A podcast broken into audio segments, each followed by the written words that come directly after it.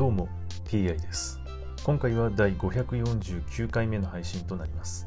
テーマは引き続き新約聖書の紹介です。早速いきましょう。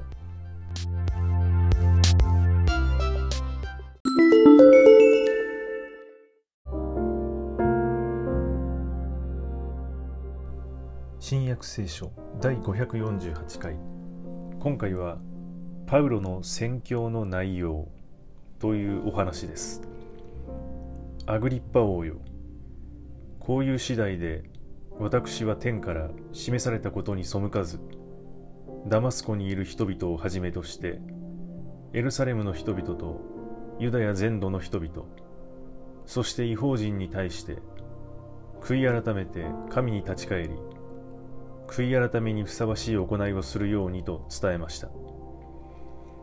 そのためにユダヤ人たちは神殿の境内にいた私を捕らえて殺そうとしたのです。ところで私は神からの助けを今日までいただいて固く立ち小さなものにも大きなものにも証しをしてきましたが預言者たちやモーセが必ず起こると語ったこと以外には何一つ述べていません。つまり私はメシアが苦しみを受けまた死者の中から最初に復活して民にも違法人にも光を語り継げることになると述べたのです。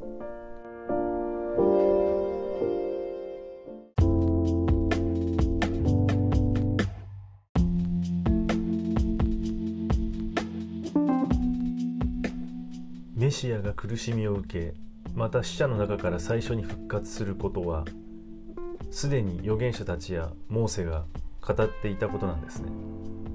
はい今回はこれで以上です。また次回もどうぞよろしくお願いいたします。それでは。